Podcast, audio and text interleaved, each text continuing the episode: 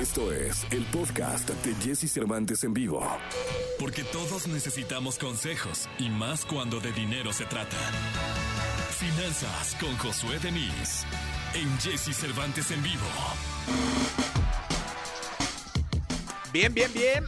Vamos con el querido Josué Denis. Fíjate, mi querido Josué, que siempre que digo tu nombre me acuerdo de la canción de Botellita de Jerez.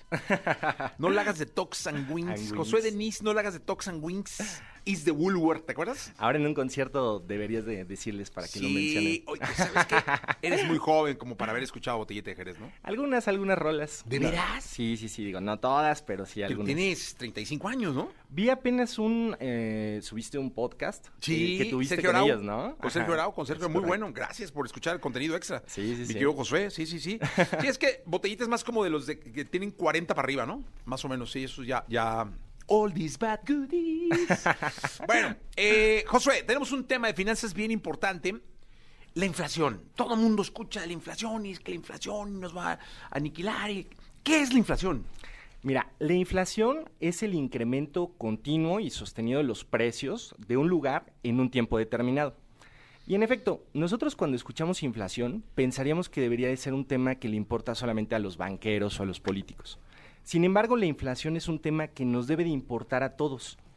¿A qué me refiero con que es un incremento continuo y sostenido de los precios?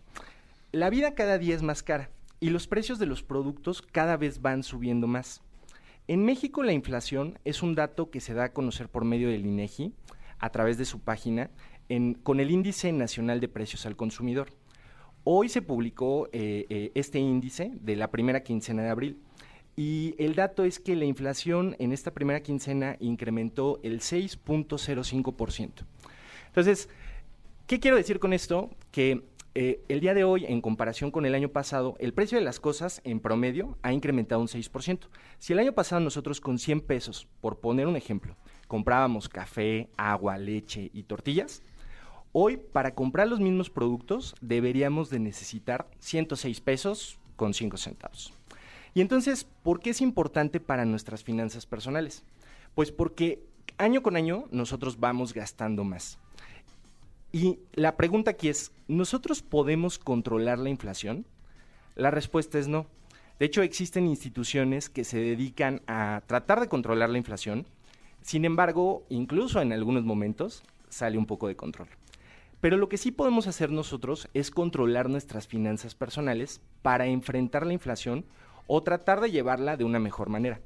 Por eso es que hoy vamos a hablar de tres acciones que nosotros podemos llevar a cabo para poder contrarrestar los efectos de la inflación en nuestras finanzas personales. Oye, porque supongo es que la inflación eh, la cantaron al 6%, pero los sueldos no suben, o sea, eh, tu ingreso no sube el 6%, y menos viniendo de una etapa de pandemia, ¿no?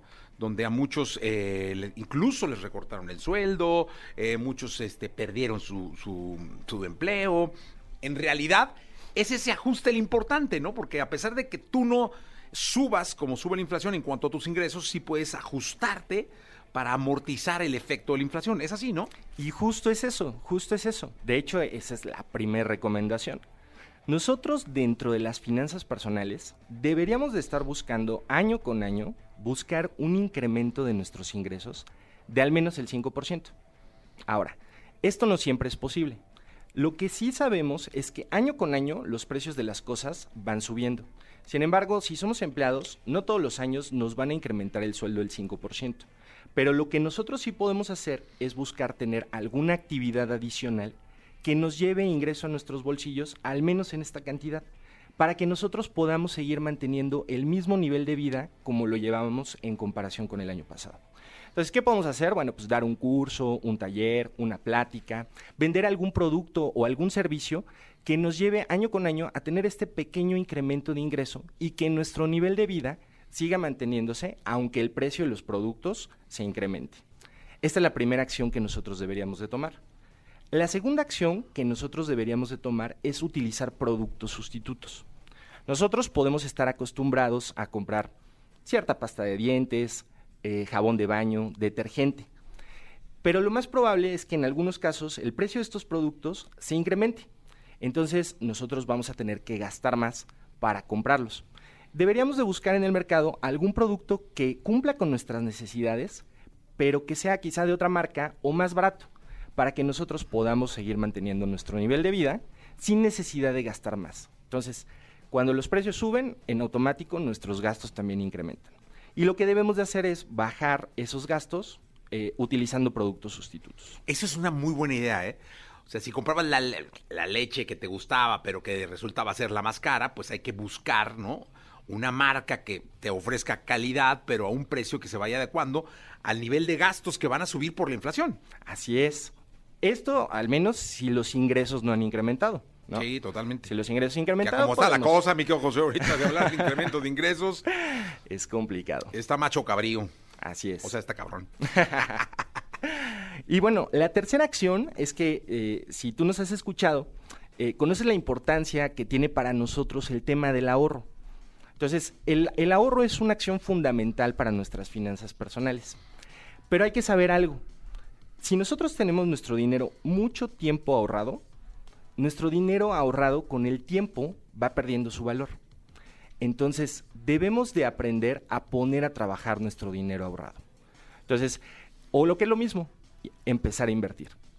Eh, es importante el tema de la inversión para que nuestros ahorros se vayan manteniendo en el transcurso del tiempo. Pero aquí hay que tener mucho cuidado, porque opciones de inversión existen tantas como programas en la radio.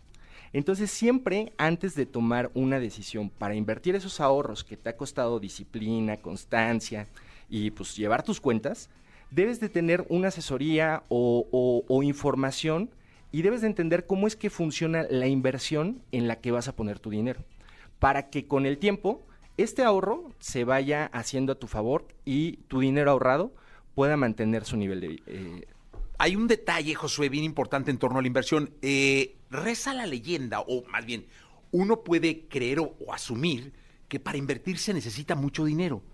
Es decir, no, una inversión, no, hombre, no le llego. ¿Desde cuánto se puede invertir? Puedes invertir desde 100 pesos. Hoy en día, hoy en día, hay un, eh, un, producto en el mercado, bueno, no es en el mercado, en el, eh, el, el, el, gobierno emite un producto que se llaman CETES. Y los CETES se emiten desde valores de 100 pesos y te dan la posibilidad que con el tiempo este valor pueda seguir, eh, perdón, este, este dinero que pones en CETES pueda seguir manteniendo su valor. Entonces, realmente no necesitas mucho dinero, o sea, desde 100 pesos que, que tú pongas en inversión, eh, eh, puedes hacerlo sin ningún problema y lo puedes hacer desde la página o la aplicación de CETES Directo.